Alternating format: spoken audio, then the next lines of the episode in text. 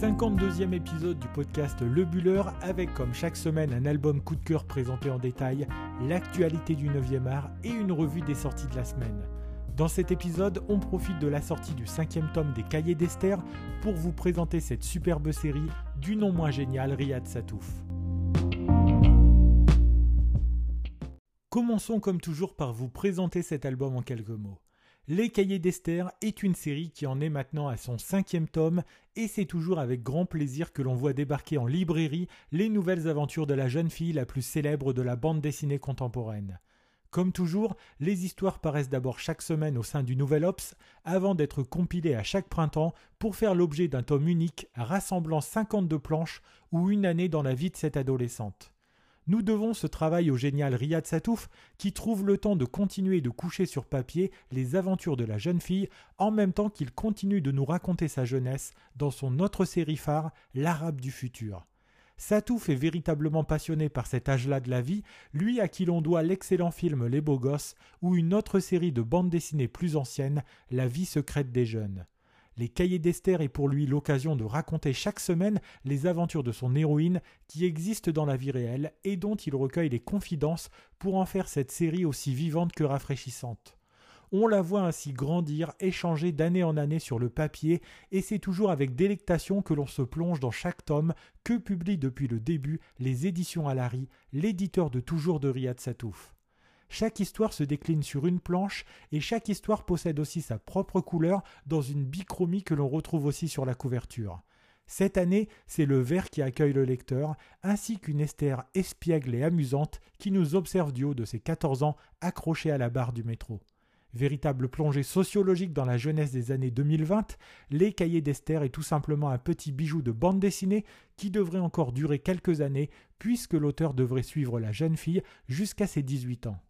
Essayons maintenant de résumer cette histoire qui nous entraîne dans le quotidien de la jeune Esther que l'on suit depuis l'âge de ses 10 ans et qui vient d'en avoir 14. D'ailleurs, pour les cahiers d'Esther, nous ne pouvons pas parler d'histoire à proprement parler, mais plutôt de tranches de vie du quotidien que la jeune adolescente confie à Riyad Satouf, qui se charge alors de les retranscrire en dessin. À noter d'ailleurs que si vous aimez l'univers de cette bande dessinée, vous pourrez la retrouver en version animée sur Canal+, puisque celle-ci a été déclinée avec un certain succès sur le petit écran. Dans cette nouvelle livraison, la jeune adolescente continue de nous faire découvrir son quotidien en nous emmenant à l'école, au sein de sa famille, en compagnie de ses amis ou encore à la piscine. Se développe aussi durant cette nouvelle année un sens de plus en plus aigu de la politique, une conscience écologique qu'elle met à l'épreuve de son frère plutôt capitaliste, un altruisme qu'elle voudrait que le monde partage, ou une conscience du regard des garçons sur les filles. Les histoires s'enchaînent, elles ont parfois du lien entre elles et parfois ne se suivent pas, mais à chaque fois on ressent toute la tendresse que l'auteur a pour son héroïne, mais aussi l'amusement qu'il a à la faire vivre sur papier. Certains gags sont déjà cultes, comme cette visite que fait la jeune Esther à l'exposition consacrée à Riyad Satouf. Alors qu'elle s'observe dans les planches exposées sur les murs pour l'occasion, elle est apostrophée par une personne âgée choquée par l'Esther de bande dessinée qui lui demande si elle pense que cette jeune fille existe vraiment. De même, sur plusieurs planches, Esther nous raconte un séjour à Barcelone dans une famille d'accueil avec un correspondant timide et pas franchement engageant qui lui fera vivre une dernière soirée des plus étranges. C'est un réel plaisir de parcourir les 52 nouvelles histoires de cet album et nous n'avons maintenant plus qu'une hâte, découvrir l'album de ses 15 ans. Terminons cette présentation en vous disant ce que nous avons pensé de ce nouvel album qui nous entraîne encore une fois dans le quotidien à la fois simple et animé de la jeune Esther. C'est toujours un réel plaisir de retrouver chaque année un nouvel épisode des aventures de celle qui est maintenant une adolescente et qui nous amuse toujours autant au quotidien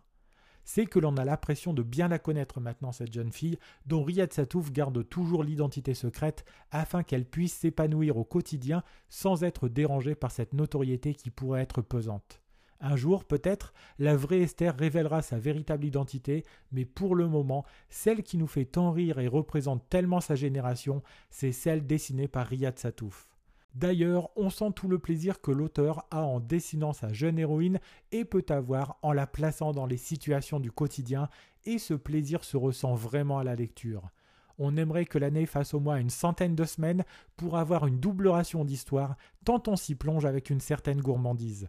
Avec son trait simple et tellement expressif, Satouf ne garde que l'essentiel et arrive, durant l'instant de la lecture, à nous replonger dans l'adolescence, car même si Esther est bien ancrée dans son époque, il n'est pas compliqué de rapprocher ses aventures et ses expériences de notre propre adolescence. C'est aussi ce qui fait toute la force de cette série, cette identification que l'on peut avoir avec la jeune fille et les histoires qu'elle vit. Ce travail que l'on pourrait qualifier de sociologique nous montre aussi toute la cruauté de cet âge où il peut aussi être très facile de se retrouver en marge du groupe pour peu que l'on ait des goûts différents de la majorité ou un physique atypique.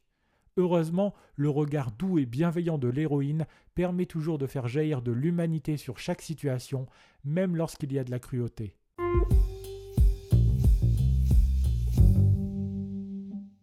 Comme chaque semaine aussi, terminons ce podcast en allant faire un petit crochet du côté de l'actualité de la bande dessinée et des sorties.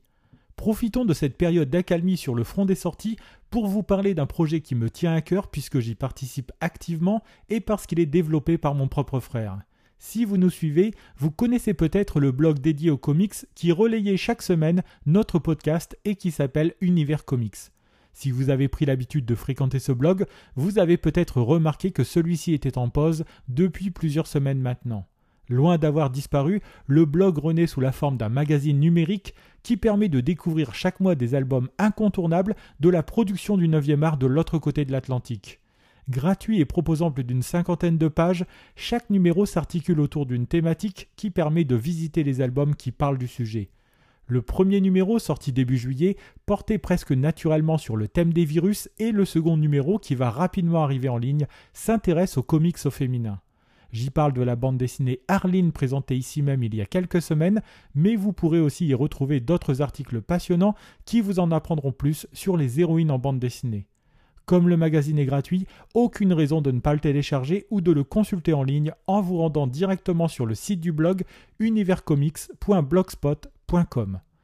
voilà, nous en avons terminé avec ce 52e épisode du Buller. Si vous souhaitez découvrir des images de la bande dessinée des cahiers d'Esther, ou si vous voulez nous laisser des remarques et des commentaires, n'hésitez pas à passer sur nos réseaux sociaux, puisque nous sommes disponibles sur Instagram sur l'adresse lebuller.podcast et sur Twitter lebuller1.